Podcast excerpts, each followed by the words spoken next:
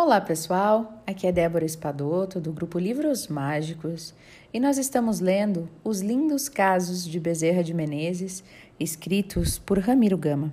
Hoje nós vamos ler o caso de número 108.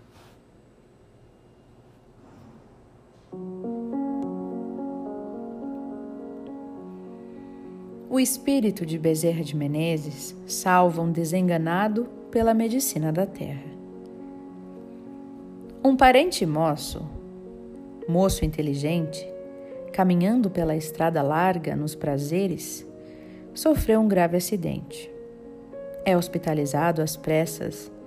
Todos os recursos médicos lhe são aplicados. O acidente lhe trouxera uma peritonite aguda, agravada com a existência de uma úlcera duonal, duodenal, que há anos o martirizava. Familiares e amigos recorrem à prece, pedem nossa humilde colaboração. E na sessão de nosso centro, lhe colocamos o nome.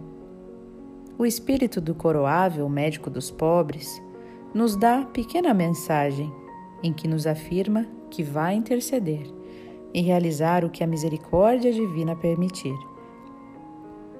E os médicos da terra, sob a inspiração do plano espiritual, resolvem, naquela situação grave, realizar uma colossomia, à espera de mais alguns meses, que sobrevivesse e que completarem o trabalho com uma anastomose. E o doente sobreviveu. Meses se passaram e de novo se hospitalizou. Era preciso fazer-lhe a anastomose, que encerrava o trabalho, isto é, a religação do intestino ao reto à sua parte normal. O doente vinha sofrendo uma vida martirizante. Moço, com um amplo convívio social, via-se abrigado, obrigado a receber poucos amigos e, mesmo assim, os mais íntimos. Envergonhava-se irritado com o seu estado físico.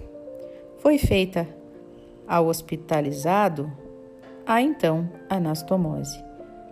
Completa a religação do intestino ao reto. Aquele não funcionou no espaço de tempo esperado. E os médicos se sentiram desanimados. Dias vieram e nada de melhoria. O doente, ardendo em febre, recebendo todos os cuidados, começou a piorar e a piorar e acabou desenganado pela medicina da terra. Num sábado, comunicaram-nos do seu estado desesperador. Com a prezada esposa, comparecemos ao hospital.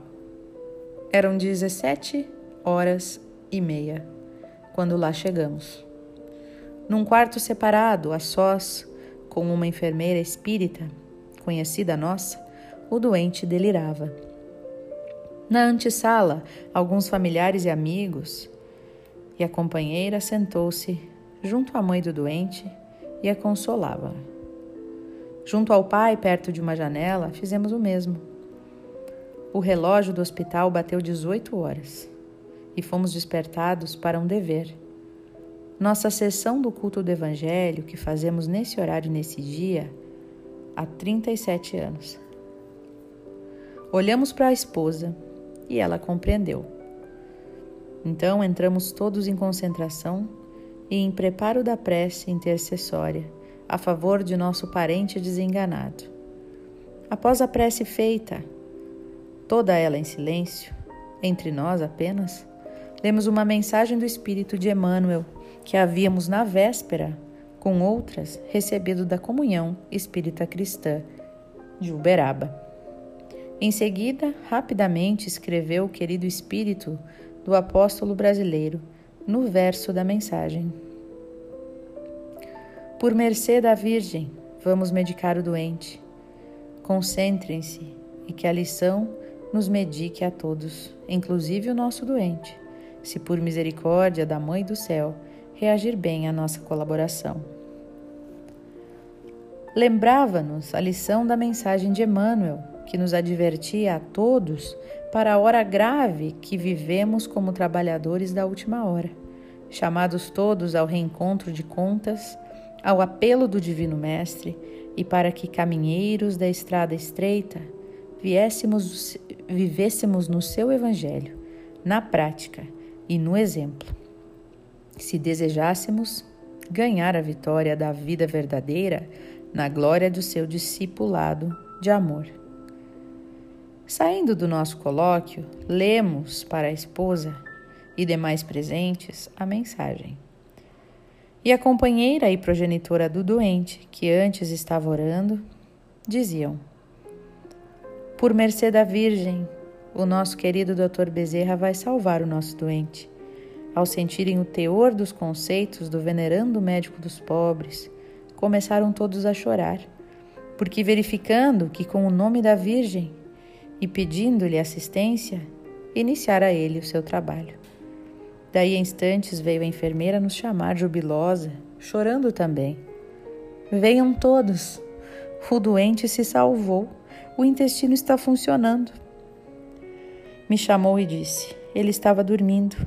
E vi entrar no quarto um velhinho de barbas brancas, todo de vestes brancas. Me examinou, deu-me um passe e acordei, me sentindo curado e certo de que algo aconteceu comigo.